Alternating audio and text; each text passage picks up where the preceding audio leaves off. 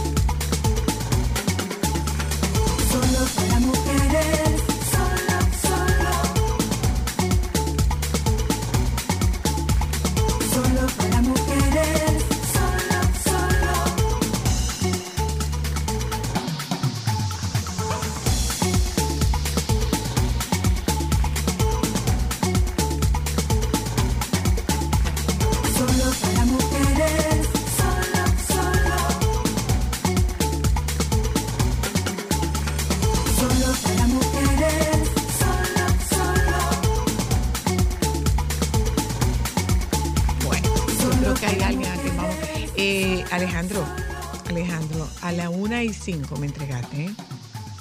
A la una y cinco Ya sale llegó al aire. el que controla. No, no, no, no, no, no, para que tome nota, para que tome nota el doctor Nieve. Pa' que- Oye, la conversación. No, 1 y 6. No, no, no, porque entramos, entramos, él me entregó a la 1 y 5. Eh, saludos oyentes, buenas tardes, bienvenidas, aquí estamos. ¿Mm? Entre lluvia, eh, del cansancio, Virgen de la Alta Gracia, pero feliz. Si ustedes oyen eso, es que este niño, un niño pequeño, que está, eh, Desarrollando su voz. pero una cosa, está hablando. Si ustedes El nuevo integrante del equipo. ya lo saben. Miren. Oye. Sí. Señor, ¿y estos aguaceros torrenciales? Señor, el cambio climático es real. Bueno. No sé si ustedes vieron eh, las inundaciones, eh, entre las inundaciones el calor, creo que fue en China, un, un puente que estalló por las altas temperaturas. Eh, hubo un temblor de 7.3 en las Filipinas ayer. Eh, también vi que en. Puerto Plata hubo una tromba de agua. Señores, esto es real. Bueno. Eh, vamos También a vi darles- una nueva noticia del gobierno, no sé si ustedes la vieron, que van a empezar, que pretenden o plantean poner una agua de eh, una planta de tratamiento de agua salina. Así desalinizar el agua para utilizar el, el agua salada. Muy bien. Muy ¿Y bien. por qué no ponemos también una, un- una planta de tratamiento para las aguas que tenemos aquí? Que no son de buena calidad. Va por paso. Están haciendo algo diferente. Mira, tú sabes que. Sí, pero la de, salini- de, No. la de sal, de la desalinización. Ajá. eso, por ejemplo, el agua sabe diferente, porque yo recuerdo en un crucero que yo fui, no recuerdo el nombre de una isla, hay una isla que literalmente no tiene agua. Ellos desalinizan el agua de mar y ese es el agua de consumo que tienen. Y, o ellos, los techos tienen como ranuras. Entonces esas ranuras, eh, parece como, imagínate un techo que tiene muchas escaleras y ese techo ellos lo usan para recolectar el agua de la lluvia, para el uso de las casas. Pero también vamos a darle tratamiento con la cosa que tenemos miren, aquí. el agua de lluvia, eh, el agua de lluvia, eso es aquí que no se usa. Pero yo, to- oye, oye la conversación que tiene aquel niño allí. El agua de lluvia no se usa aquí, pero eh, en agua. Eso era lo que se usaba. Claro. Sí, pero acuérdate que antes no había el nivel de contaminación de ahora, baby. Teníamos, teníamos. El nivel de contaminación de ahora no hace que el agua de lluvia sea netamente potable como antes. Miren, Pero es una buena iniciativa, pero yo siento que también deberíamos hacer, eh, cambiar las tuberías que tienen mucho tiempo, llevarle agua potable a muchas áreas que no tienen agua potable. O sea, antes de invertir en esa planta, que me parece una excelente iniciativa, vamos a darle tratamiento a lo que tenemos también y vamos a darle como un upgrade. Porque, por ejemplo, en mi casa, el agua es de pozo. No es agua de la en casa. todas las casas. Entonces- prácticamente, prácticamente todas las casas. Entonces, ¿en qué estamos gastando el agua? toda la casa. ¿En los car wash? Prácticamente.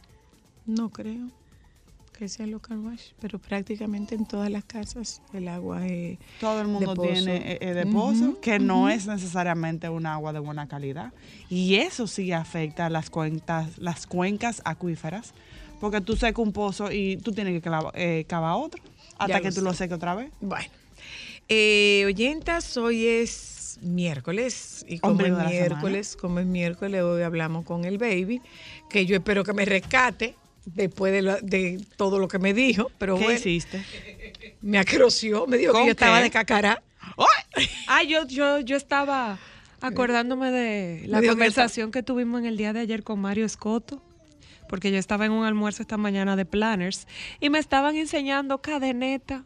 Ah, claro, muy bien, muy bien. Eso es algo muy importante que hay que aprender. Claro que yes. Empieza, Eh, no, ya con que uno lo sepa es suficiente. Empieza. No, pero la que está con las novias eres tú, no yo, tú ves. Mm. La que tiene que saber es tú, Miren. ¿verdad?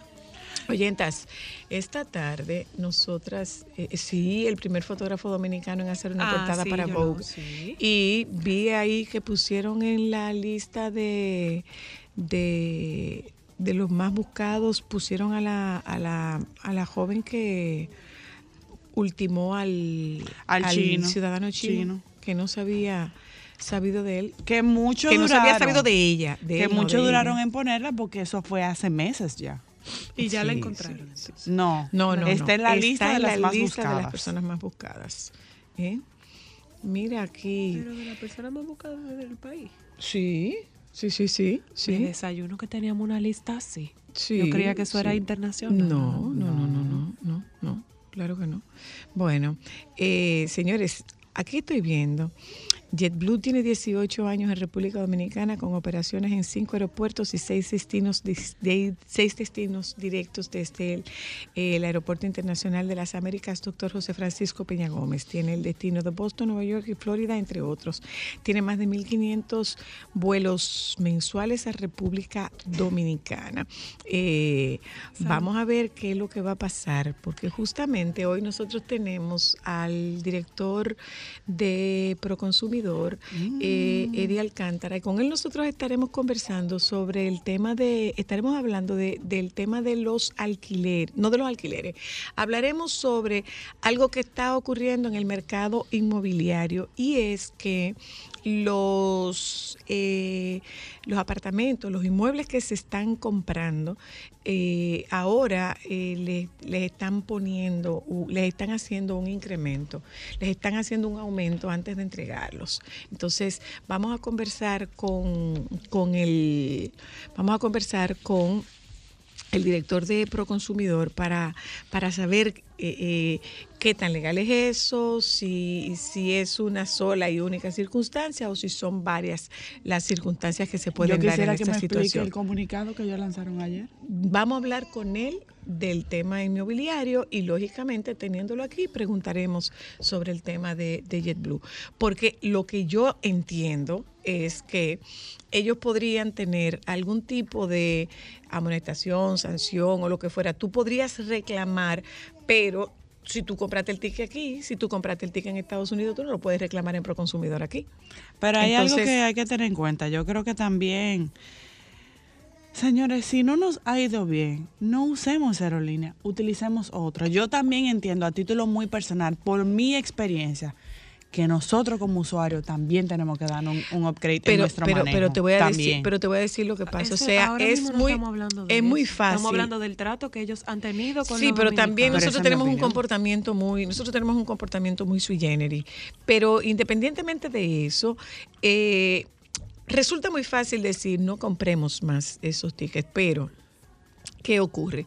Que hay una realidad. Y la realidad es, por ejemplo, a Orlando, el único, la única aerolínea, bueno, ya hay una hay otra aerolínea Que es directo. Frontier, que va directo de República Dominicana, desde Santo Domingo hasta, hasta Orlando. Pero eh, es por un tema, yo creo que más que un tema económico, es un tema de conveniencia. De la frecuencia de los vuelos y que sean vuelos directos, pero eh, al margen de todo eso, eh, ciertamente hay un trato discriminatorio con el mercado dominicano. Y lo Ah, hace no hay. solamente esa aerolínea, lo hace la mayoría de las eh, aerolíneas. Hay la realidad trato- es que cuando ven un dominicano cambian la forma, cambian la actitud. Muchos nos tratan con la punta de los pies porque tú te das cuenta. Claro, pero eso, Tú eso- te das eso- cuenta, a un me dominicano, hay que tratarlo a como eso me una res refiero, a eso, a eso me refiero con el trato discriminatorio. Mira, eh, Shakira rechazó un acuerdo y va a juicio por Pero fraude tú- fiscal pero tú en viste por qué. España. ¿Por qué? Porque ella alega que el fisco, no sé si así se dice en España. Hacienda se dice en eh, España. Hacienda está utilizando herramientas de persecución inadecuadas Ah, va para juicio. para eh, meterle presión. Mm. Eso es lo que ella No, alega. aquí estoy viendo, dice esta nota del Nuevo Diario, que ha decidido ir a juicio por supuesto fraude fiscal, dado que confía plenamente, entre comillas, en su inocencia. Según información este miércoles, la agencia de comunicación del artista, su equipo legal mantuvo conversaciones con la Fiscalía de Barcelona para alcanzar un acuerdo que bajara la pena que podría corresponderle, pero decidió rechazar la última oferta del Ministerio Público. En un comunicado, Shakira asegura, asegura que ha optado por dejar el tema en manos de la ley con la tranquilidad y la confianza de que la justicia le dará la razón. ¿Mm? Pero en el- yo leí una noticia en un periódico local, eh, no recuerdo el nombre, o, o creo que fue la página de, de Kenny Valdés, que ella habla de que ellos han utilizado herramientas de presión inadecuadas. Ya. Señores, vengan acá. Eh, la pregunta del millón con el pastor que le robaron el millón de dólares en joya. A él lo fueron a buscar, a él. A él, porque tú viste el video. ¿Y de dónde él sacó todo su cuarto? Del mismo sitio que sacan otro, el jet privado, mansiones, Sí, Cristal, él tenía carteras una de alta gama y Miren, marca eh, eh, y otra- vehículos. Otra cosa, eh, les invito, si ustedes tienen la oportunidad, a ver una serie que están, eh, que está saliendo, que está publicando, creo que es National Geographic, a las 8 de la noche los martes. Primeras damas. Mire, yo me pregunto lo mismo. Yo lo que dice el doctor Pablo. ¿Qué hace un pastor? Ay, qué bonita palabra, con un millón en el cocote. ¿Es verdad? Pero que tú le viste la cadena. Claro que se la vi. Yo no sé cómo él podía ni Yo siquiera no sé si caminar. él reza o le iban a entregar un micrófono para cantar un dembow. Bueno. De cuando yo la vi. Bueno, bueno, gente, nos vamos un momento a publicidad, regresamos de publicidad, ese es el tema que nosotros tratamos, eh, esto que está ocurriendo con los bienes inmobiliarios, eh, que los eh, que ahora ah, dicen los desarrolladores que hay que pagar, que le están incrementando eh, el costo final por un incremento, perdonando la redundancia, por un incremento en los los materiales. materiales de construcción. De eso vamos a hablar con Eddie Alcántara, hablaremos con el abogado eh, Guille- Guillermo Polanco mañana. Eh, y como es lógico, ustedes saben, lunes, miércoles y viernes, hoy es miércoles, hablamos con el Baby. Vámonos a publicidad. Telemundo va a transmitir en vivo el concierto de Bad Bunny. Ay, lo que pagaron los Pero será tele, no. Será Telemundo, Telemundo Puerto Rico. Telemundo Puerto Rico, Rico. para Puerto Rico. Pero tú viste a la que estafaron con 500 dólares Sí. para la taquilla. Qué duro. Amiga, muy duro. Bueno, señores, yo insisto, cada vez que usted o cada vez que usted escuche algo que le parece demasiado bueno para ser verdad, no es verdad.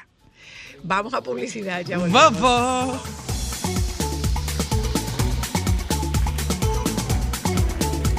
Sol 106.5, la más interactiva.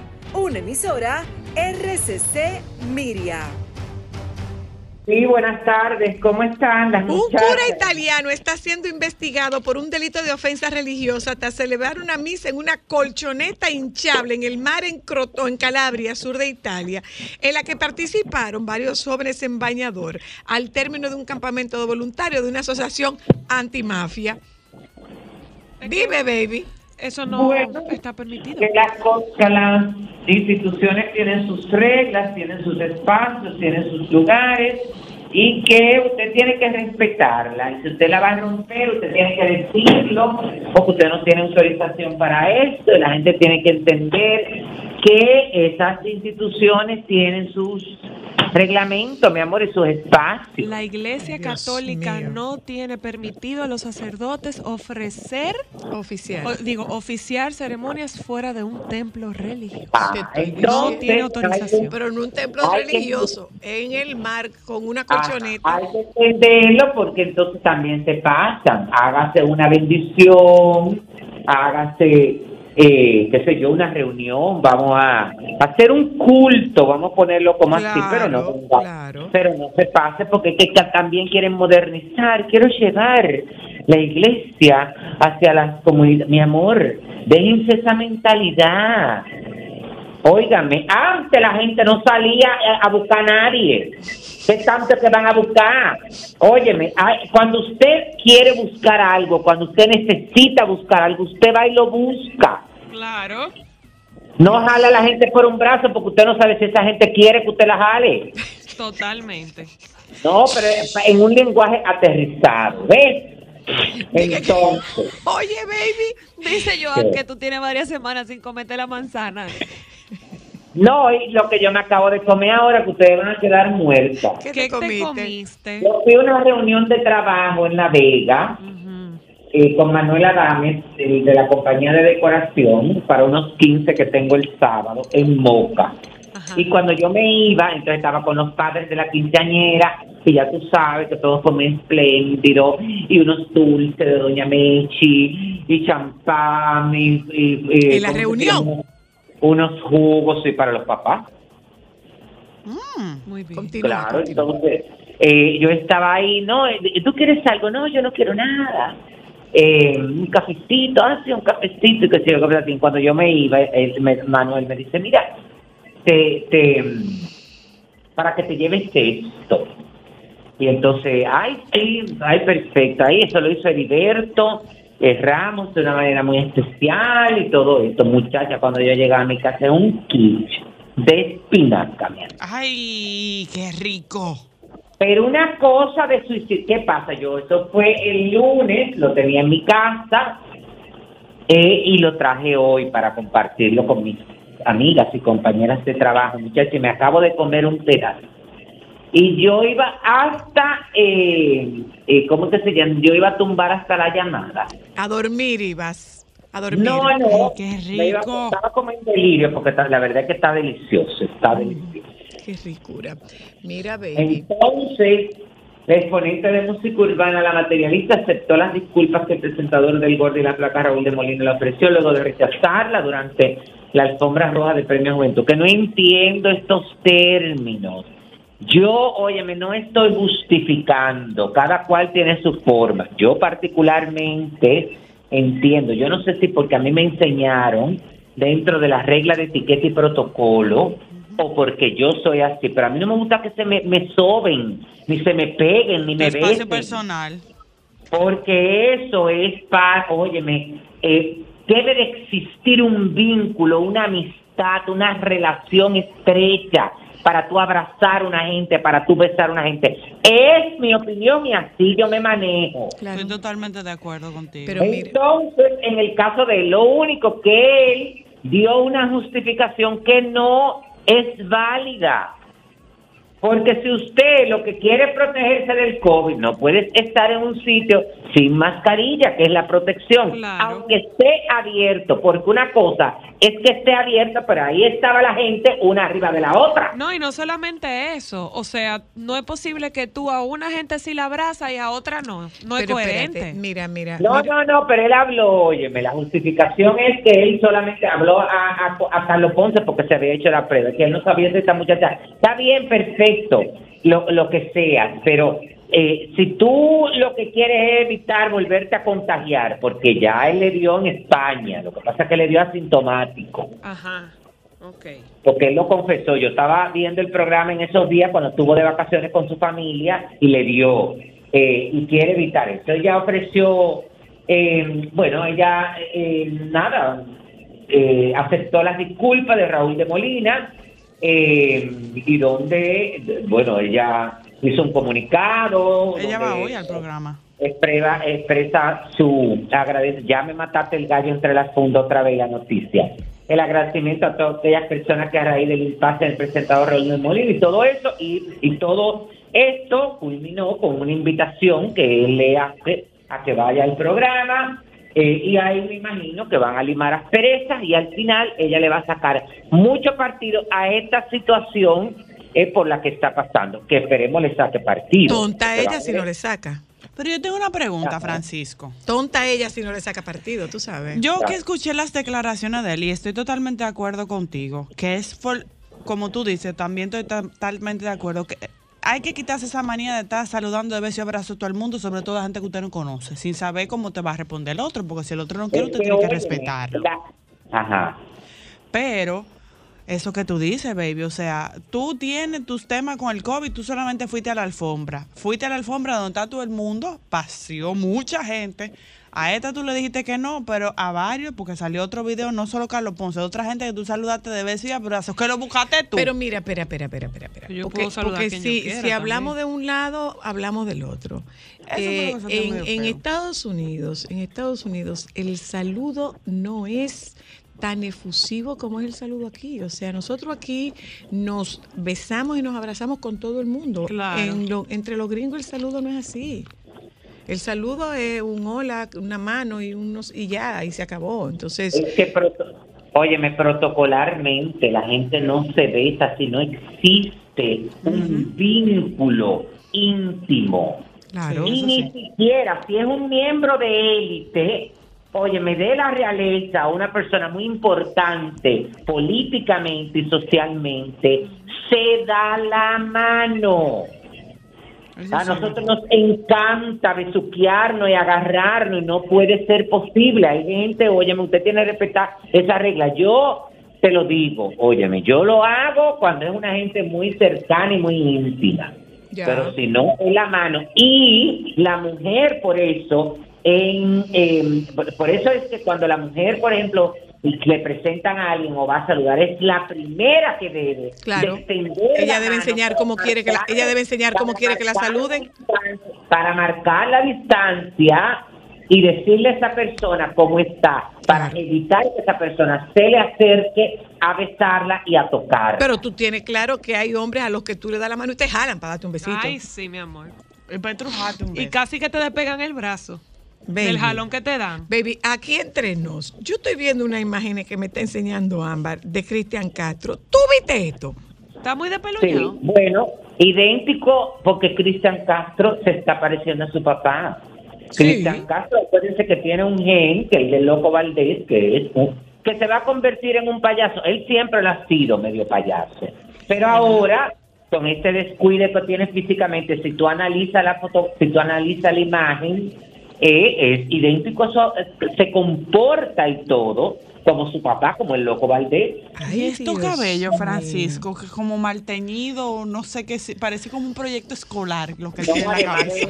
Ay, Dios. Muy descuid- él está muy descuidado Sí, físicamente. Bueno, realmente ¿sabes que sí. hablando de Raúl de Molina, también él tuvo una gran controversia cuando Amelia ganó Miss Universo, eh, que eh, en ese, eh, eh, eh, ese mismo día fue cuando eh, fue encontrado a Sammy Sosa, bueno, con lo del bate del, cor- del corcho en su en el bate, y el 4 de junio de ese mismo año, tanto eh, Raúl como Lili pusieron en duda la belleza de Amelia al compararla con la autenticidad de los bates que utilizaba Sosa. ¿En serio?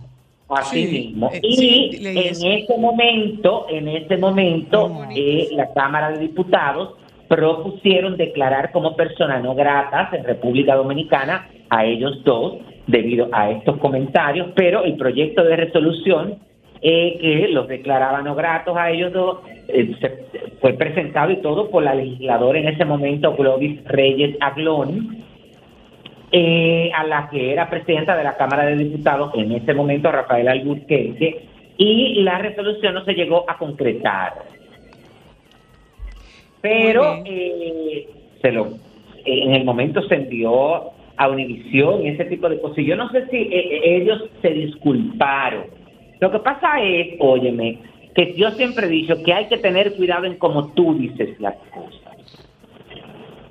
Y entonces, en su momento, cuando ellos, se- cuando ellos comentaron eso, la verdad es que se vio como una burla. Y él tiene una forma eh, muy ácida, muy heavy, como diría, eh, como le dicen a Osmel Sousa. Heavy es muy pesada de decir las cosas, tú ves. Él tiene, eh, él no es chistoso. Él quiere hacerse el chistoso, pero no lo es. No, no, no, no, no tiene gracia. Punto. Y entonces pasó, bueno, pasó esa situación. Así que nada, esperemos que la materialista le saque partido a todo eso y ella tiene que agradecerle a la pitonista que fue la que hizo viral ese momento. O sea, ya lo sabe. Ya lo Ay, sabe. mándale flores pito- a No, la Flores, pitoniza. Mi amor, a partir de ahora, si ella es honesta, debe demandarle por los próximos cinco años un dinerito mensual. Ah, bueno, tú también. Claro, entonces, en otra información, eh, Shakira, señor, estoy impactado con esto, rechazó el acuerdo que le ofrecía la Fiscalía en España para evitar ser juzgada en cuatro delitos contra la hacienda pública y ha decidido ir a juicio por supuesto fraude fiscal, dado que confía plenamente en su inocencia. Bueno. ¿Qué tú Según dices de eso, baby? Bueno, según informó en el día de hoy la agencia de comunicación del artista, su equipo legal mantuvo conversaciones con la Fiscalía de Barcelona para alcanzar un acuerdo que rebajara la pena que podría corresponderle, pero decidió rechazar la última oferta del Ministerio Público. En un comunicado, ella asegura que ha optado por dejar el tema en manos de la ley, con la tranquilidad y la confianza de que la justicia le dará la razón. Bueno. Eh, ella, para ella, el caso constituye un total atropello a sus derechos, puesto que ha demostrado siempre una conducta impecable como persona y contribuyente y una plena disposición para solventar cualquier diferencia desde el primer momento, incluso antes del proceso penal. Pero una cosa, baby. Lo que ya pasa es, lo que ya pasa ella es, pagó 14.7 millones de dólares y otros tres de intereses bueno. lo que no impide que pueda ir a juicio por estos fraudes. Y si pierde, y si pierde, La macó. no, cárcel. ¿Cárcel? Claro. Ay, Por evasión, por, por delito fiscal, claro que sí. ¿Se Claro la que está sí. jugando? Claro que sí. No sé, ella, óyeme, eh, eh, ella es tan fría, tan calculadora y sus abogados también que ahí, óyeme, algo. Vieron ellos una lucecita Claro. al final del camino, alguna apelación, algún acuerdo posterior podrán llegar, alguna presión, porque ella, óyeme, sabiendo por la situación que está pasando con relación a su vida sentimental y la custodia de sus hijos, no se va a meter en otro lío, que hablando de esto, Totalmente de eh, acuerdo. Sufre, bueno, eh, Shakira solicitó en todo este proceso la posibilidad de radicarse en Miami con sus hijos. Y de hecho, antes de que eh, antes de que Piqué se negara, eh, pero según varios programas de televisión habría cambiado de posición y estaría dispuesto a firmarle los permisos con Wow. dos condiciones innegociables. ¿Cuáles son? Que le garantice cinco pasajes en primera clase por año para visitar y estar cerca de los niños y un monto fijo de 400 mil dólares para pagar una vieja deuda. No, no, no.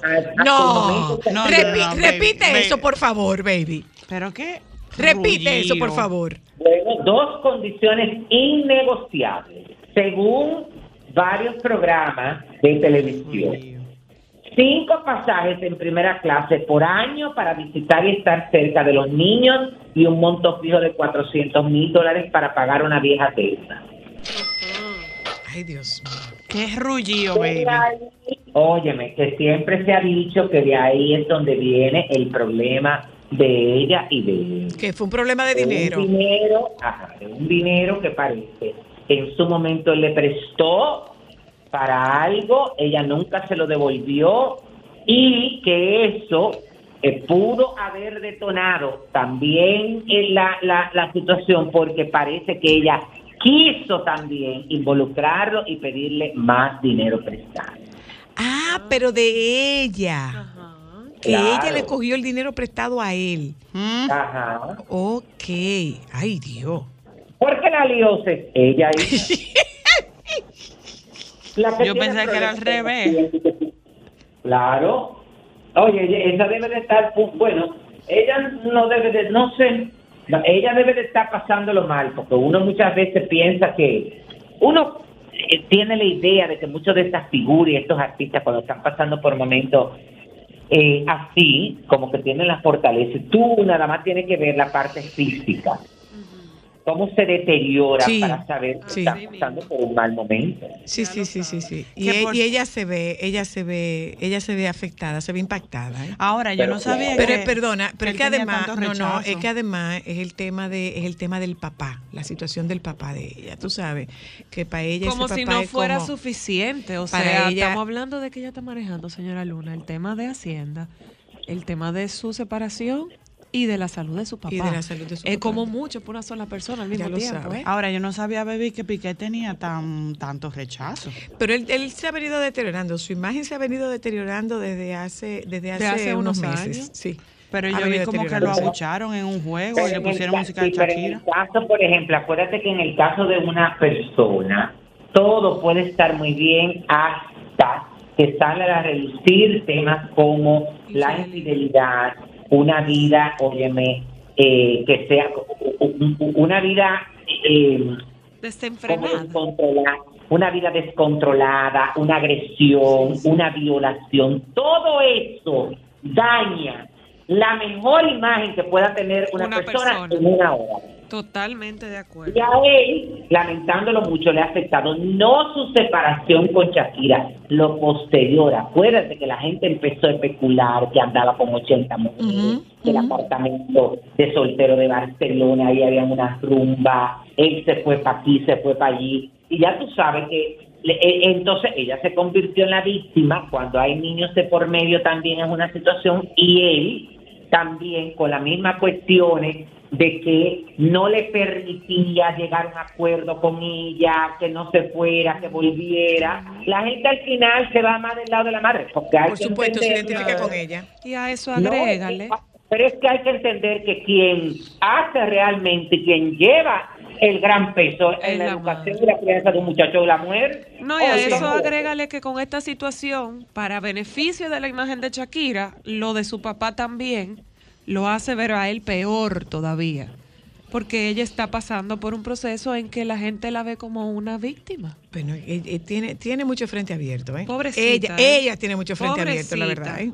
Ella tiene mucho, mucho frente Así abierto. mismo. Entonces, eh, hablando de Baby, yo no sé si tuviste lo de lo de que ya puede que ya puede venir a, a- que ya puede ir a Estados Unidos eh, eh, la tonadillera Isabel Pantoja porque estuve viendo, yo no sé si tú lo viste en, en- en Corazón, eh, la nota de que en para poder entrar a Estados Unidos, ella tenía que tener, ella tenía que tener, eh, tenía, no, no debía tener cuentas pendientes con la justicia. Entonces, eh, tenía como un periodo de unos cinco años hasta periodo que eso, no, no, un periodo de gracia, no. Todo lo contrario, es un periodo de, de, de veto de cinco años. Entonces, ya ella está completamente libre. ¿Y tú sabes cuánto está cobrando por presentación? 150 mil.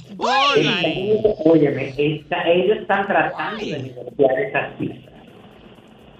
Están tratando de vender, oye, me están tratando de vender el show en esto, porque cuando ella estuvo presentándose en Argentina y, y, y ahí que hizo tres presentaciones, creo que en Uruguay o Paraguay, se vendieron en 100 mil dólares. Entonces, ellos están tratando de que la gira en Estados Unidos sea de 150 mil dólares. Que me imagino que habrá ciudades donde ellos la podrán hacer, pero dudo que un óyeme, que un eh, productor asuma, por ejemplo, 10 fechas, 20 fechas, 15 fechas a 150 mil dólares.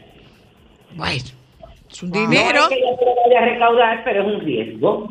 Es un riesgo porque una cosa es que tú tengas cinco presentaciones, pero cuando tú estás hablando de una gira dentro de Estados Unidos, y habría que ver, porque aunque en Estados Unidos hay mucho latino, pero habría que ver el impacto que tiene. En, Estados Unidos hay impacto de artistas mexicanos o de estos artistas del género urbano de cualquier país, pero habría que ver hasta qué punto ella tiene como esa gran trascendencia, pero nada, Hay que ver. Vamos a ver.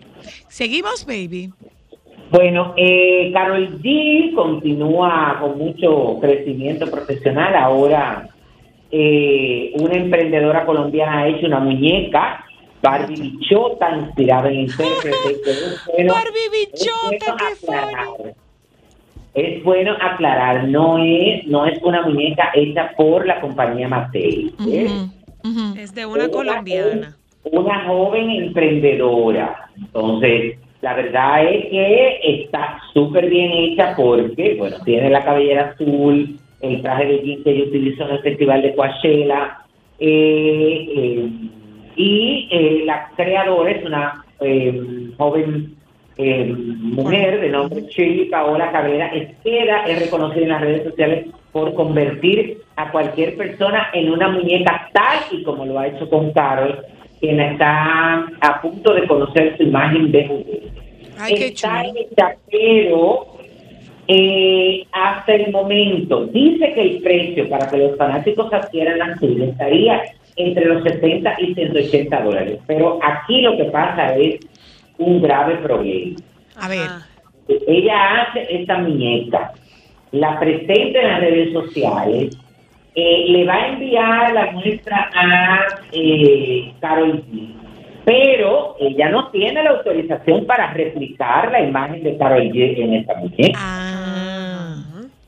Ok. Es decir, ella está hablando de que los fanáticos la pueden adquirir, pero pienso que ella tiene que manejar. Puede haber problema ahí. Ella puede, buscar haber su problema. Pero claro, además de eso le está poniendo Barbie bichota. Barbie no es un término que ella lo pueda utilizar. Ah, eso es una marca registrada. Marca En, cual- en todas partes del mundo. Y en el caso de bichota, también lo tiene Carol G registrado en todas partes del mundo. Pero adivina qué, en lo que se investiga el caso, en lo que suena, suena, suena, suena, ella se coloca y negocia. Sí, pero óyeme qué pasa. Ella negocia, se coloca, ella puede empezar a vender, pero va a tener que darle el dinero retractivo. Claro, Ah, eso sí. claro que sí. Y eso es un dinero. Entonces, al final, la- por eso es que la gente también se busca los problemas. Los paristas la demandan, la pobre emprendedora queda tuya, porque la ponen a pagar hasta los abogados de Carol G y entonces dice, ay, que son unos abusadores, abusadores. No, linda. Usted no te aprovechada. Con la imagen del otro si el otro no te ha dado autorización. Totalmente. ¿Algo más para despedirte, baby? No, voy a beberme un café ahora, Al final. ¿Te vas a beber un qué? un café con agua. Ajá. Y una manzana. No, que no hay manzana hoy por el pedazo de costa de quiche. Óyeme bien. Me quedé callada el lunes, pero te tengo la respuesta. No, no, linda, adiós, aló.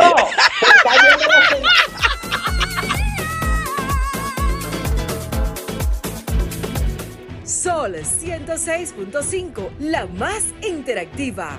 Una emisora RCC Miria. Solo para mujeres. ¿Dónde eres mujer?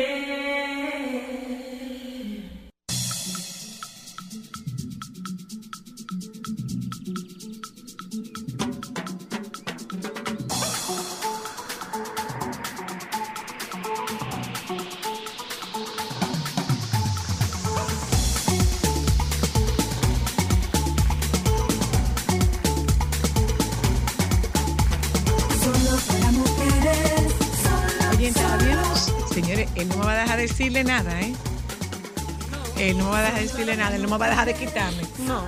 Yo- No te apures, que yo voy a encontrar el momento de quitarme. Yo lo voy a encontrar el momento de quitarme. al baby, me lo voy a encontrar. Miren, oyentas, eh, al inicio del programa, como de costumbre, presentamos nuestro contenido para el día de hoy. Eh, hoy hablamos de una, eh, una publicación que salió de Proconsumidor justamente que tenía que ver con el tema de los incrementos en los, el incremento en los costos finales de, de las, eh, de las propiedades inmobiliarias, de las viviendas, sobre todo en las zonas, en las zonas eh, turísticas.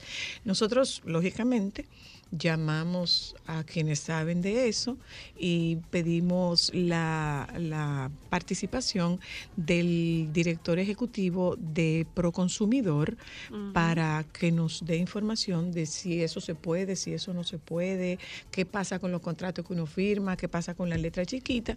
Y además pedimos la participación del abogado Guillermo Polanco Mañán, quien es un abogado que tiene un ejercicio en temas de, de alquileres y propiedades inmobiliarias. Entonces, eso es así. Puede ser que a mí la constructora o el desarrollador me diga, bueno, mira cómo subieron los, cómo subieron los materiales, cómo eh, ha habido un incremento significativo y el tema y la pandemia y la guerra y todo lo demás. Tú tienes que asumir ese aumento. Eso es así. Eso es así. Mira qué bueno, no sabía que iba a tener un abogado, eso me, me hace... Le presento a mi sobrino, el, el abogado Polanco Mañana. Eso me economiza el tener que hablar como abogado. Si no voy a hablar como director ejecutivo de Proconsumidor, haciendo un análisis lógico de la situación que ha acarreado mucha dificultad a los compradores inmobiliarios, a los consumidores. Mira, eh, a nosotros no- en Proconsumidor, tan pronto iniciamos nuestra gestión hace 14 meses, siempre establecimos como estandarte de esa gestión el que, independientemente que la normativa establezca que el objetivo es eh, defender los derechos de los consumidores, eh, cuyas definiciones establecidas en el artículo 3 de esa ley, que yo no comparto, pero estoy tratando de procurar una modificación de la misma para tratar de abarcar lo que verdaderamente debe ser la defensa a la generalidad de una colectividad eh, territorial como es la República Dominicana, porque definitivamente todos somos consumidores. El que vende medicamentos cuando quiere eh, un- un- una gaseosa tiene que acudir a comprarla. O sea, siempre se convierte en consumidor y tomando en cuenta también que el consumidor nace de la prestación de su mano de obra por la cual recibe una remuneración de los sectores productivos y lo convierte en activo para poder adquirir bienes y servicios con lo que recibe de remuneración. Por ende, tenemos nosotros que garantizar la defensa de los consumidores, pero también eh, preservar los sectores productivos. Ese criterio que nosotros hemos establecido para la República Dominicana, lo hemos planteado en claves internacionales y lo han asumido para establecerlo como definición en cada una de sus normativas. Eh, en ese momento, nosotros hemos dicho, miren, la mayoría de los casos que lleguen aquí, el objetivo fundamental para el consumidor no debe ser sancionar, en procura de una sanción que se deposita al final de la jornada en una cuenta única y que nosotros no podemos dar la utilidad eh, para nosotros solventar gastos de proconsumidor, salvo que se solicite eh, una adecuación al presupuesto y haga falta para un ejercicio específico. O sea, el objetivo fundamental de proconsumidor debe ser No el busca que- pleito. El que todos los No consumidores, es conciliar, ¿no? el que todos los consumidores reciban el producto y los servicios por el que, Por el que pagan. Claro. Y tal como lo establecen la ley, lo estandarizan las normativas. Y que Eh, las eh, empresas entiendan, perdón que le interrumpa, que no es un favor que le hacen, En porque este muchas caso, veces pasa es. así. En este caso, nosotros encontramos, encontramos muchos contratos de adhesión eh, depositados porque tienen que registrarse en Proconsumidor. Eh, Para quienes no saben lo que es un contrato de, de adhesión, para quienes nos están escuchando que no saben lo que es un contrato de adhesión, ¿qué es un contrato es de un adhesión? contrato en el que prima la voluntad única y exclusivamente del proveedor. Y tú firmas la voluntad establecida. Defe- es una definición llana para que nos entiendan. Yo tengo otro tipo de terminología que no la aplico aquí, sino cuando me toca dar algún tipo de conferencia sobre esos temas. Porque yo, yo estoy siempre he mostrado mucho desacuerdo con contenidos de normativa. Planteo mi posición. Por eso cuando me tocó enfrentar el tema del alcohol adulterado, yo he dicho, yo he dicho como le he planteado a estudiantes me- cuando me ha tocado dar clases, yo he dicho, mire, es que lo mejor para solucionar los temas procurar atajos de los procedimientos establecidos. Porque si la idea es preservar vidas y preservar derechos, el derecho de un ser humano nace, eh, eh, eh, surge cuando nace y termina cuando muere. Entonces no hacemos nada respetando procedimientos que nada afecta, tú tomar atajos para salvar vidas, pero que al final tú preservando o, o respetando ese procedimiento mueran eh, una cantidad significativa de dominicanos si tú con un atajo puedes evitar que pueda la letalidad ir en aumento. Y en efecto, la aplicamos con la crítica de todos los que se enganchan a ser ingenieros constitucionalistas, que opinan siempre a favor de lo que ellos entienden, no de lo que razona la constitución ni las leyes. Pues ahí está, no se está muriendo nadie. En este caso, Cuando revisamos el contenido de los contratos de adhesión, había muchos artículos o, muchos o, o muchos párrafos y, y- y- y- y articulados de esos contratos con el que yo no estaba de acuerdo. Ok. Algunos hemos llamado a modificar, pero están establecidos. Y el contrato es ley entre las partes. Se aplica lo que establece la voluntad, en ese caso, de ambas partes, porque el, el consumidor aceptó lo que estableció como condición el proveedor. El consumidor probablemente ni sabe qué fue lo que aceptó. En muchos casos, es muy pero ¿dónde probable que el consumidor no haya leído, Leído lo, que, lo que ¿Dónde que está aceptó. el tema y dónde que está el conflicto? Perfecto. Hay, hay una cláusula establecida en el contrato en el que el consumidor dice sí, yo voy a asumir el incremento inflacionario que se pueda producir en el transcurso de la construcción del inmueble. Totalmente de acuerdo. Y lo aceptaron y ellos no pueden negar que lo aceptaron. Ahora bien, de ahí a que se le coloque una fluctuación inflacionaria producida en un espacio determinado y se le quiera aplicar eso que se firmó ahí sin tomar en cuenta la medida eh, oficial de la inflación de la que se trata, que es a través de la, de la Oficina Nacional de Estadística y para el asunto del manejo de los servicios, el Banco Central, y tú entonces quieres aplicar una tasa inflacionaria por encima de la que De realmente ocurrió en esos materiales de eso. construcción. Pero además, Pero aparte ¿cuál, de es el compromiso? ¿Cuál es el compromiso del desarrollador? Pero no se de eso- supone que debe entregarme en una fecha. Sí, pero ahí es que voy. Ahí es que voy. ¿Dónde que está el tema también? En el que tú dices, bueno, está bien, yo te voy a aplicar la tasa que es. Un 3, un 4, un 5. Perfecto. Era un millón de pesos la vivienda. Sí, te voy a aplicar el 3. No. Tiene que hacerse una evaluación del inmueble. ¿A qué altura está el inmueble para saber qué queda por construir? No para, que el cero. para que el bloque tú me pusiste a 10 antes de la inflación y que Ah. ahora cueste 15, tú no me lo estés cobrando después que lo pusiste a día 15.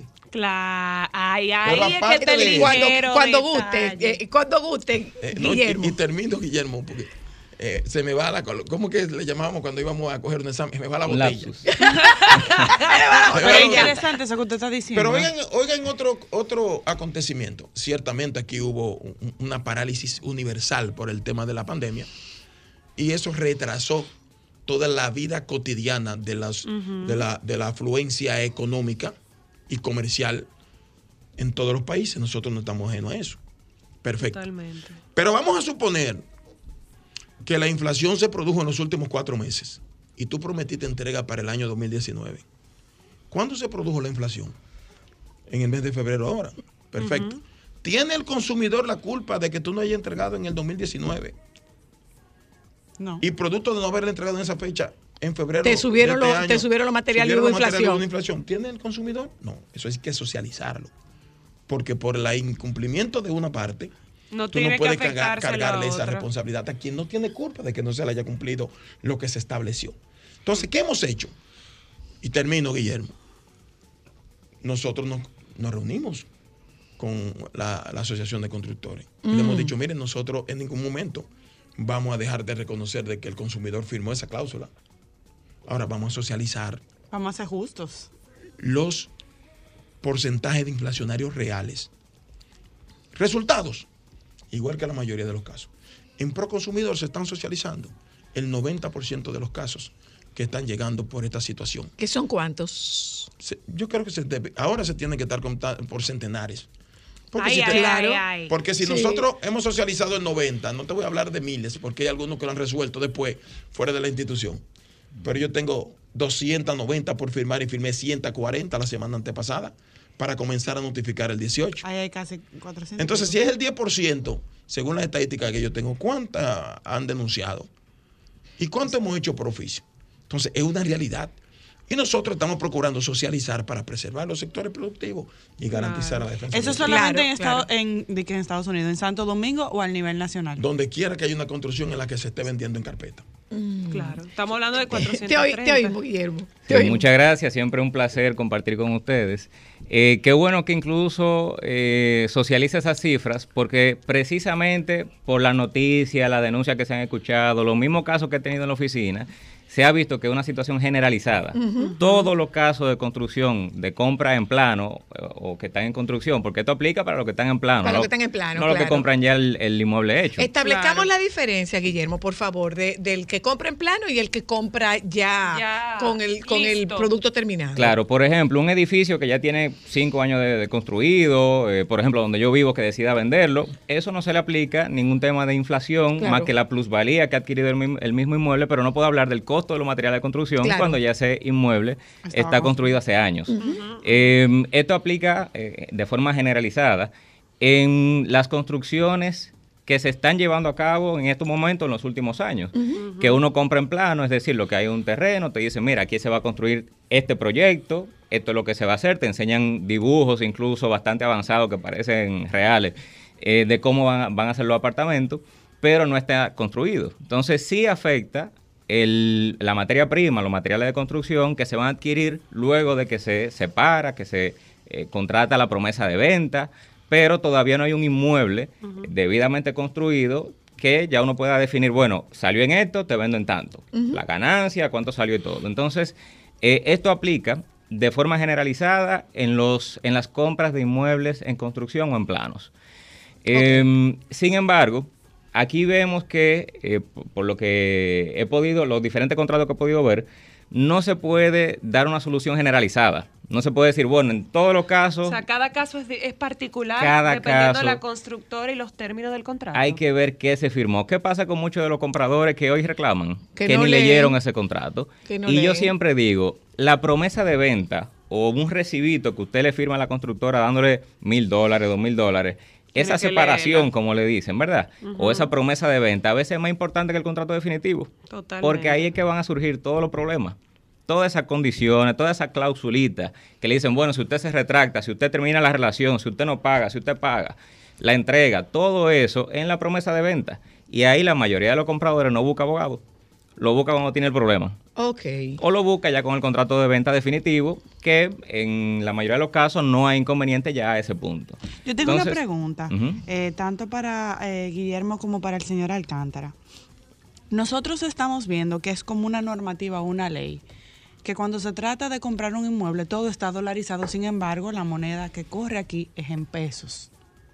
¿Eso es legal? ¿Es ilegal? Eh, que esa tasa se está fija o no, porque yo estoy comprando un inmueble que todos los días va a tener un precio diferente dependiendo de la tasa que tenga el dólar y dependiendo de lo que decía la constructora. Porque no necesariamente tampoco están acatada a la tasa que diga el Banco Central. ¿Qué pasa en ese caso? Mira, la moneda nacional es el peso, pero hay libertad de usted vender y comprar en la moneda que ustedes decidan. Y precisamente ese era un punto que iba a mencionar, porque aquí se ha hablado mucho, digo aquí en el país, cuando hay esta denuncia, estas reclamaciones, se habla mucho del costo de los materiales de construcción, pero no se ha hablado que una de las cosas que más ha afectado a la constructora, porque esa cláusula de, de la inflación muchas veces está en el contrato, usted firmó, bueno, ahí aplica el principio pacta sunt servanda, o sea, lo pactado obliga. Lo que usted decidió voluntariamente, nadie lo obligó a hacerlo, eh, lo obliga.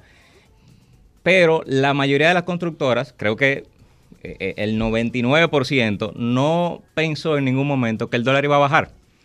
Vendieron en, en dólares. Claro, entonces está Por poner, un, por poner un número, vendieron un inmueble en 100 mil dólares, el dólar bajó muchísimo, como ustedes bien saben, entonces ahí tienen pérdidas. Y esa cláusula no la tiene ninguna constructora, de que si el dólar baja a tanto por, por tanto peso por dólar, entonces se ajusta, alguna forma de salir de, de esa situación. Entonces, la gran mayoría de las constructoras, por esa situación del dólar, es que se ven perjudicadas. Porque muchas tienen esa cláusula que indica que en caso de variación en el costo de la materia prima, de que se haga imposible eh, continuar con el proyecto, pues se ajusta a un porcentaje. Ahora la pregunta, Mira, la mira, pregunta, para, quedarnos, voy- para quedarnos ahí, porque quería escuchar. Mire qué sucede con la moneda, con la moneda norteamericana. La moneda norteamericana es referencia en todos los estados que han asumido eso como sustentación de, la- de monedas nacional. Las reservas, eh, la- la- lo que le permite a, lo- a, lo- a los pueblos, a los países como el nuestro, con economías similares que sustentan su moneda en la moneda norteamericana, es que la fluctuación pudiera ser transferida a pesos dominicanos en este caso. Ciertamente hay una hay unas- unos acontecimientos que muchas veces entendíamos que era ilegal. Porque nadie está vendiendo en dólar. Aquí se está vendiendo en pesos. En peso. Lo que pasa es que la referencia comercial para contratos determinados es una moneda específica. Sí, porque tú no entregas dólares. no, tú, tú entregas si su quieres, tú equivalencia. claro, si tú quieres entregarlo, lo entregas. Pero, pero, no tú- es una pero, obligación. pero, pero tú entregas su equivalencia. Como cuando tú compras un vehículo. Pero mira lo que está pasando ahora, y bueno que lo refiera el amigo Guillermo. Mira, ¿tú sabes cuál es la situación? Que algunos, no todos, porque yo vi una, una, yo, nosotros tiramos un comunicado y una asociación de un amigo, amigo no, amigo era su padre, que yo lo conocía, eh, radicado en la zona oriental fundamentalmente, aunque construye en el Gran Santo Domingo, dijo, pero el consumidor no puede fijar no tarifa porque muchas veces se opina sin leer. Yo recuerdo cuando yo eh, cerré el tema de, lo, de aquellos productos eh, en forma de, de partes genitales, se convirtió viral y muchos ingenieros constitucionalistas que nos vemos y que cada vez que estamos discutiendo temas constitucionales, yo a veces me explico, pero tú dijiste lo contrario hace cuatro años, porque no, no razonan y se montan en todas las olas. Y no habían leído siquiera la resolución. Algunos dijeron de que mira, eh, pero ahí se violó el debido proceso. Y una ex directora también lo dijo. Y yo le mandé la resolución y después, ay, ¿por qué no leen?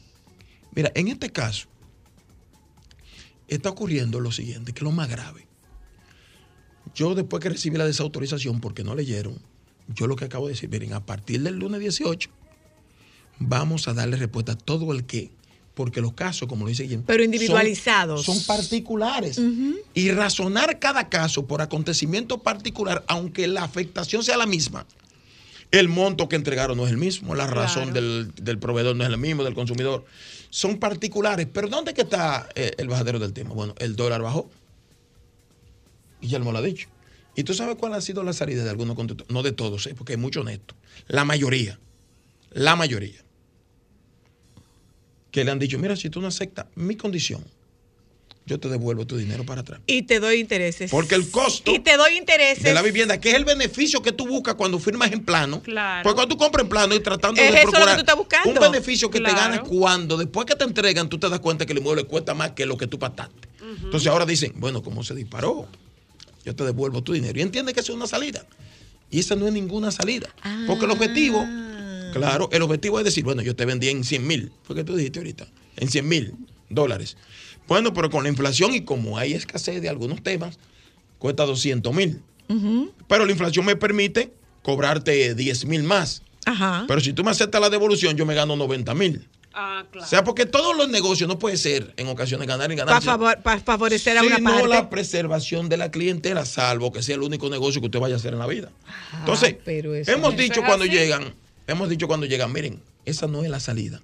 Y yo debo decir que todos los constructores que han llegado a Proconsumidor y se han sentado con nosotros a razonar el contenido de cada convenio, el análisis o los análisis razonados de cada hecho particular, se han sentido complacidos con lo que nosotros hemos hecho, porque estamos tomando referencias oficiales.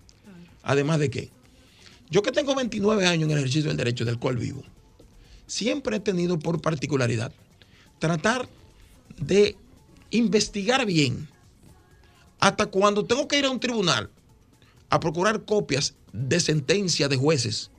Lo van a- ahorita se lo van, a, lo van a copiar los abogados y me van a ganar con esta misma estrategia. Bueno, no importa. Para nosotros establecer el criterio de un juez en un escrito Claro. justificativo no ha permitido a nosotros tener en ocasiones la los resultados que buscamos. Y en Proconsumidor, incluyendo esos casos que son los más difíciles de decidir, nosotros no hemos tenido un solo, una sola revocación de las resoluciones, de las resoluciones que se han emitido en mi administración.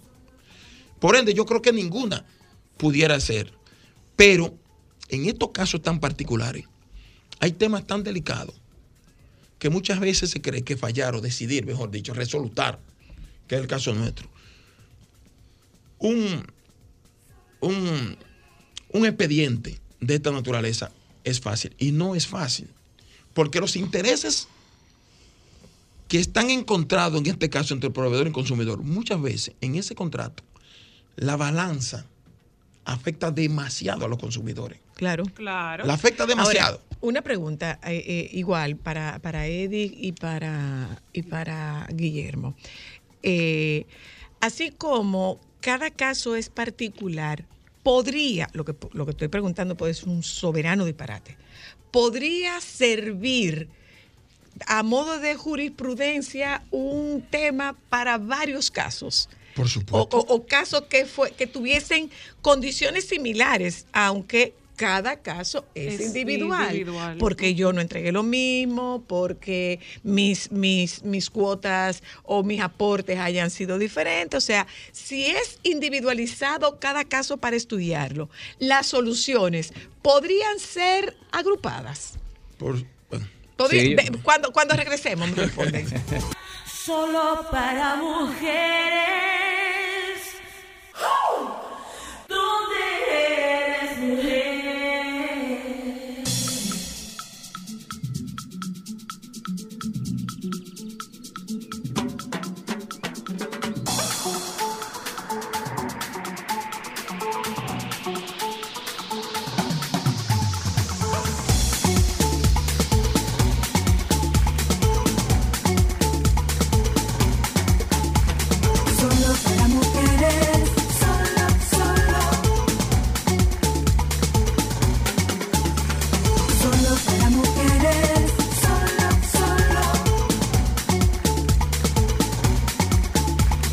Para eh, creer que él vino aquí Y no le vamos a hablar preguntar de eso. traducción. No tenemos la culpa de que, de que haya pasado esto con JetBlue y yo no voy a dejar pasar la Que oportunidad. dice mi mamá que no me No. llame más, que el permiso no va. Eh, los interrumpí cuando había hecho una pregunta y sí, si ustedes están interesados en saber qué, qué, qué es lo que qué es lo que significa el comunicado de Proconsumidor, obviamente si tenemos el director ejecutivo de Proconsumidor, se lo vamos a preguntar. Por supuesto que sí. Claro, que, se lo vamos a preguntar. Adolfo Salomón, se lo vamos a preguntar. Eh, le- dejé una pregunta antes de irme a, a comerciales como una absoluta desconocedora del derecho. Eh, si así como cada caso es individual, si pudiera resolutarse en conjunto, Mira, hay casos que. como agrupándolos. Hay casos que tienen las mismas particularidades. Las mismas particularidades. Ok. Y entonces lo, lo único que pudiera variar son los acontecimientos, tiempo y, y- y- y- y- y dinero envuelto, recursos eh, de avance, de, de resto. Y entonces ahí se aplica lo que los abogados, cuando comenzamos el derecho, eh, hacemos, que es el, el, el, el- el copy-pay, copia, copia y pega. Entonces tú coges los considerando de un proceso y lo pegas en otro para economizar tiempo. Y eso te permite a ti avanzar. Y, y sí, nosotros tenemos eh, muchos casos en el que con el mismo razonamiento hemos resuelto. Se puede resolver. Hemos resuelto decenas, lógicamente. ¿Cuánto tiempo puede tomar estos casos? No, mira, nosotros estamos decidiendo ahora, eh, por ejemplo, hay quienes a los abogados, de acuerdo después de las instrucciones y los lineamientos que nosotros le hemos trazado y el criterio que hemos establecido, eh, ellos pueden eh, avanzar bastante porque hay eh, 50 y pico de abogados en el departamento jurídico, 49 y 50 y pico cuando le agregamos los de litigios y nosotros le hemos puesto todo a resolutar, porque son muchos y cada caso necesita tener una explicación bastante eh, Minuciosa. minuciosa, comprensiva y ajustada a la norma 358, a, la- a las leyes sectoriales y a la Constitución de la República. Por ejemplo, yo tomé un caso que me interesó por la particularidad que tiene y yo, por ejemplo, yo tengo tres días acostándome a las 2 de la mañana razonando ese caso y no he podido llegar a la conclusión. Tal vez después de ello pueda resolver 20, pero, pero particularmente... No lo es tan sencillo. Porque ese no es tan sencillo y no voy a, lógicamente, a mencionar. Y yo he dicho, bueno, se supone que tú tienes que, que- que- encontrar alguna salida, porque el reto nuestro cuando estamos frente a una institución es tratar que como tú arbitras proceso eh, y tú emites una decisión, es que no la cuestionen, o que si la cuestionan quienes arbi- arbitran eh, justicia ya en alzadas, pues digan, bueno, está bien hecho, está eh, ajustado a todas las normas y a la constitución, porque es un éxito Pero, para pero uno. muy bien, yo que tengo mi dinero, yo que he ido haciendo, sobre todo si nos vamos particularmente a dominicanos que están en el exterior, que ambicionan tener un techo acá. aquí, devolverse para lo mío, yo quiero devolverme para lo mío, y yo voy mandando ese dinero. eh, ¿Cuáles son las probabilidades de que eh, yo no salga tan afectado? Porque en, est- en todo esto no debe ser que la parte gananciosa sea el más grande, y el más grande definitivamente es el constructor.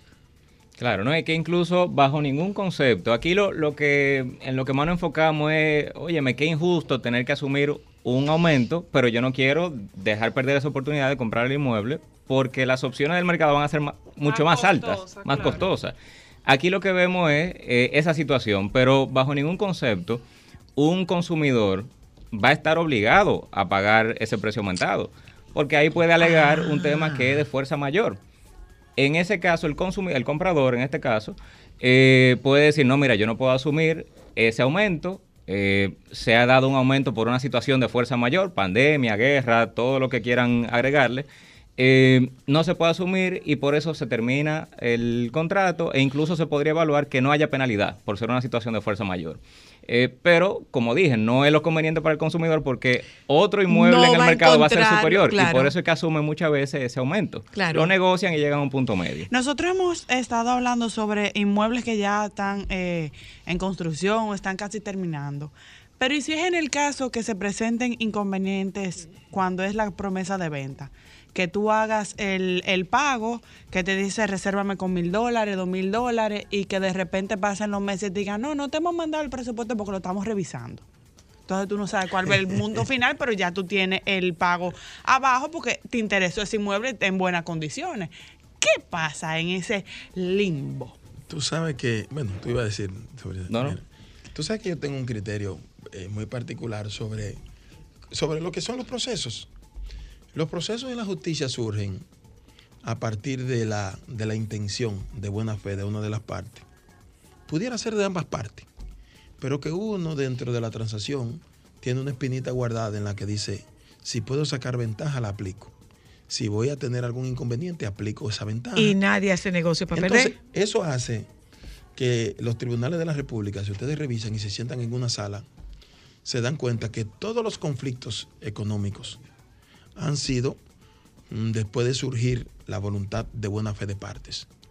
Por eso es recomendable decirle a los consumidores que siempre lo que se vaya a pactar lo hagan bastante analizado, bastante bien analizado, ponderado, revisado y ajustado a lo que puedan. Si no pueden que no hagan la transacción. asesorado. Porque los tribunales están llenos de esos problemas, de problemas que tú crees que no van a surgir. Tú me dices, bueno, yo soy tu hermano, yo soy tu amigo, tú me prestas, si quieres no me firme documento. Tú- entonces, si no hubiese existido dentro de una transacción entre partes algún acto de mala fe o de, para no llamarle de mala fe, sino del interés de tal vez no ser una parte afectada o tratar de ganar más de la cuenta o tratar de ser beneficiada- beneficiario en un conflicto que afecta a ambas partes, no tuvieran los tribunales caso. Claro. Entonces, en la mayoría de casos que se conocen es precisamente porque una de las partes se descuida. Que es Y lo en que este caso es los lo que dec- consumidores- es lo que decía Guillermo. En estos casos los consumidores no pueden descuidarse ni llevarse de, de- de- de- esa facilidad. Asesórese, asesórese. Yo decidí, yo decidí hace un tiempecito, porque hay ingenieros muy honestos, mucho. Pero personalmente yo decidí comprar el gusto de otro. Porque después que yo sé que todo se puede remodelar, yo como que decidí después ya de tener la edad que tengo, como que uno todavía está joven, pero como que no tener que eh, te- eh, eh, comprar sobresalto. Y he decidido comprar. Yo voy donde Zoila. Zoila tiene un apartamento muy costoso, que es la gran verdad, seguro. No, Ah, bueno. sepa que no. Pero yo voy donde Zoila y veo el apartamento de Zoila y quiero comprar uno. Y yo veo que están bien acotejados. Yo, me gusta ese apartamento. Y lo compro. Y si tengo que remodelar, modificar, eso por lo menos. Y yo- me gano los sobresaltos. y me gano los sobresaltos en vez de ganar dinero. Ya. Eh, Entonces, eh, entonces, a los consumidores, yo les puedo recomendar que lo que compran en plano, que es un buen negocio, cuando tú en principio observas que la ganancia es amplia al final de la entrega y de la construcción, que analicen, que ponderen, que se asesoren. Ahí Yo va- creo que ese entra dolor de cabeza uno se lo evita cuando uno va acompañado de la mano de un O buen sea, abogado. debe, debe ser antes de, para evitar llegar a. Así mismo, es la, ¿Cuánto dolor la, de cabeza la cantidad, evitarían, eh?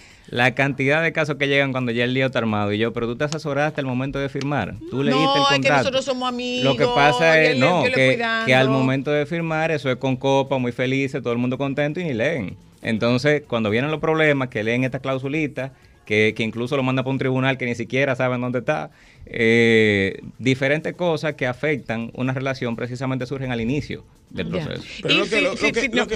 No, quiero que te me vaya, Eddie. No se me va a ir el tiempo. dice mi mamá? ¿Qué es lo que significa que ustedes no van a advertir más? En el caso de Que no Jet van a Blue. hablar más ¿Qué es lo del que tema. significa? Si termino con esta, con la, con la botella de la inmobiliaria.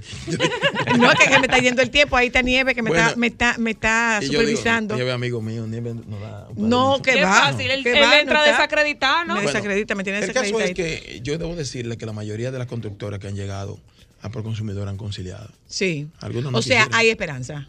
Sí, porque no todo actúa. Lo, lo reco- lo recomendable es que si usted está en uno de estos casos, usted se acerque a Proconsumidor. A Proconsumidor, que está trabajando Pero como haga valer su derecho, vez sí haga valer su derecho, haga Así valer su derecho.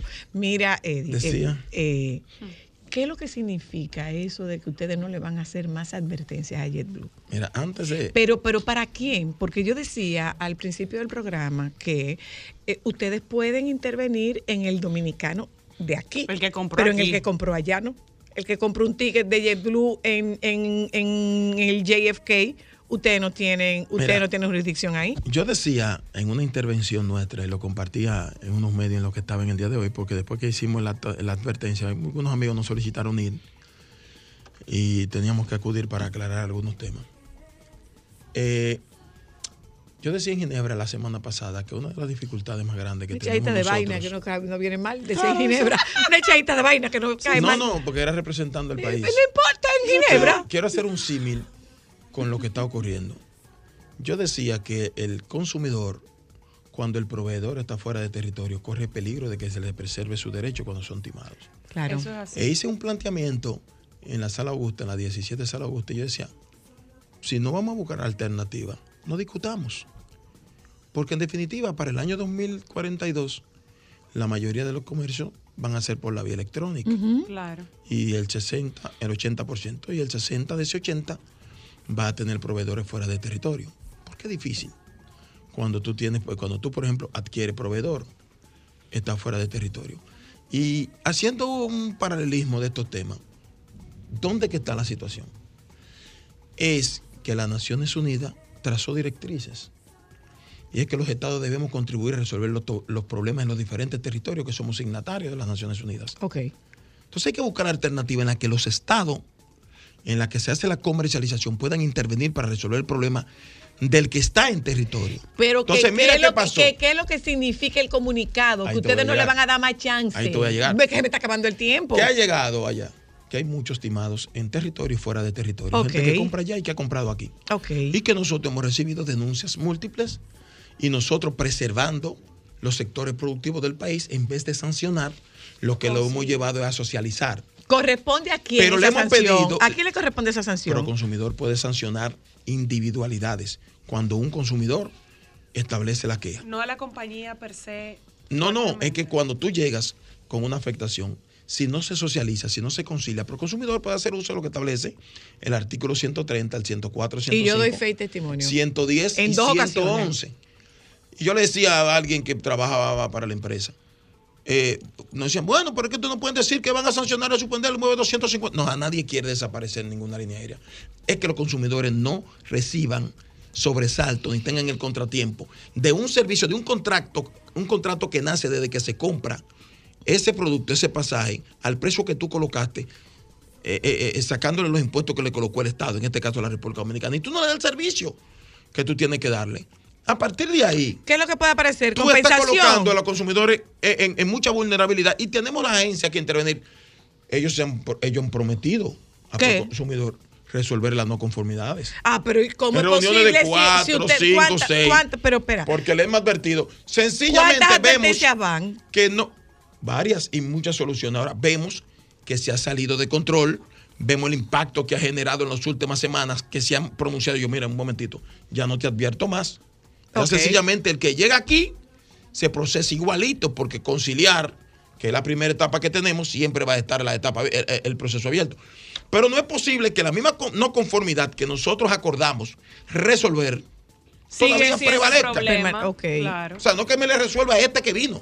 Es a todos. A todos. Otra, otra vez vamos en que estos son casos individuales de quien presente la queja, ¿cierto? Deben ser casos individuales de quien presente la Así queja, es, que es. no, no es necesariamente eh, eh, común para todo el mundo. O sea, si usted no se queja, a usted no le resuelven. Así es. Y hay que darle seguimiento al Pero proceso. ahora, yo le digo a ustedes, ahora que el Proconsumidor salió del letargo como institución que existía, porque cuando decidimos aceptar la posición era para aplicar la ley. Nosotros tenemos compromiso con el presidente y con la ciudadanía. A nosotros no nos ata nada, ni nos involucra nada a sectores. Hemos vivido del ejercicio del derecho. No tenemos otra cosa que no sea tratar de que se preserven los sectores productivos y defender los derechos del consumidor. Yo compré un ticket Todo. de JetBlue y JetBlue no me montó en el avión y tuvo un retraso de 10 horas. ¿Cuál es el derecho que yo tengo? Pero, por ejemplo, ¿tú sabes eh, eh, dónde que están también dentro de la gravedad que hay? Hay personas que son hipertensas y que compran un vuelo contando con lo que se estableció como cronograma y tienen el medicamento en la maleta. O como le pasó Y la línea aérea ni le permite, Luna. cuando tienen 12 horas de retraso, tener la posibilidad de ser orientados para ver si pueden buscar el medicamento para tomárselo. Bueno, en el caso de la No señora se le Luna atiende. pasó Hubo con una, persona una que tenía y- su con- hijo con con, su hijo con diabetes y- dependiente. Y, la insulina. Entonces, y se le acabó. Tenía la insulina que necesitaba Para para, tres horas. En donde decían Para que tres dosis. Nadie quiere retrasarse. Yo sé que no. Y ellos, y ellos dicen, bueno, todas las líneas aéreas se retrasan, pero tan recurrentemente. Tantas Y horas. cuando se retrasan sin orientación, sin facilidades. Y sin yo me he quedado dos veces en Dallas. En Dallas, no en Atlanta. A fin de año con mis hijos me he quedado. Y cuando me he quedado, porque la conexión me retrasa, porque la migración a veces se dificulta por el flujo de pasajeros. ¿Sabes lo que hace la línea? La línea me recoge, me llevan en un minibús. A veces cuando el vuelo es al otro día, me llevan a un apart hotel y me pasan a recoger. Bye. Eh, ya usted vio que esto es individual, que no es contra la contra la línea, no es contra la marca. Eh, si usted tiene si usted tiene quejas, usted presenta su queja de Usa manera los individual. mecanismos. Pero ojo, ojo. Eh, porque se trata de alguien famoso, ahora le van a prestar atención. No, si usted no asume la responsabilidad de llevar su caso por ante Proconsumidor, a usted no le van a resolver su caso. Usted tiene que presentarlo y darle Tiene que ver con su seguimiento. derecho, Eh, gracias, Eddie. Gracias, Gracias. Guillermo. Gracias a ustedes que nos acompañaron en la tarde de hoy. Los compañeros del Sol de la Tarde están ahí. Estoy entregando. déjame ver, Bye, bye, bye. como dos segundos antes. Eh, Nos juntamos con ustedes mañana. Bye.